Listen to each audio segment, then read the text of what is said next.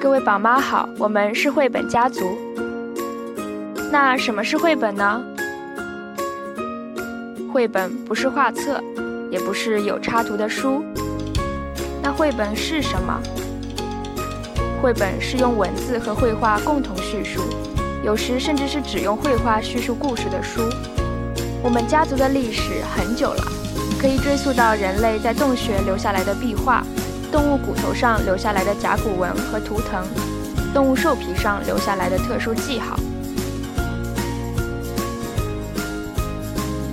在我们家族呢，有两个很高的荣誉，是所有的成员都想拿到的，他们分别是凯迪克大奖和格林纳威大奖。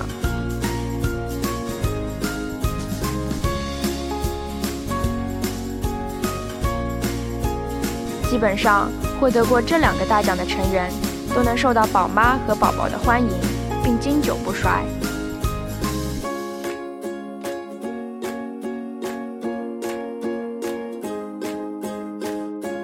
在我们家族呢，获得以上荣誉称号的成员特别多：艾瑞卡尔的饥饿的毛毛虫，大卫威斯纳的三只小猪，里欧里奥尼的小黄和小蓝。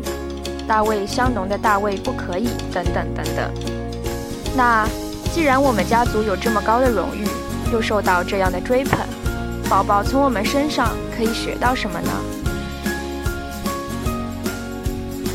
孩子在对绘本故事的理解中，可以强大自己的内心，并逐渐建立起他自己的判断标准。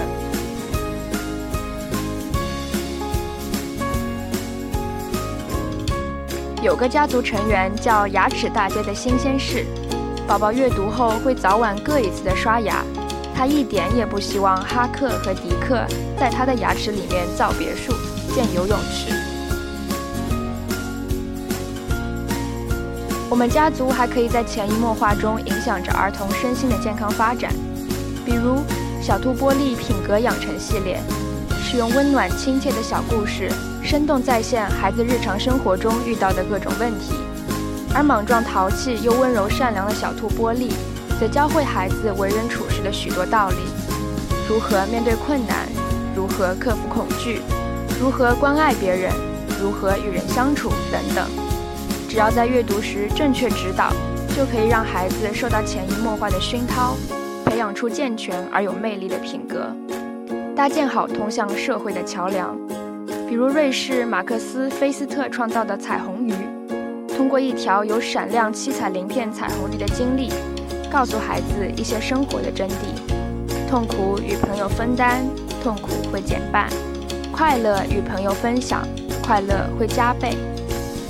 有些绘本还采用剪纸、水彩、油画等各种形式绘画，已经成为一种综合艺术品。有很高的审美价值。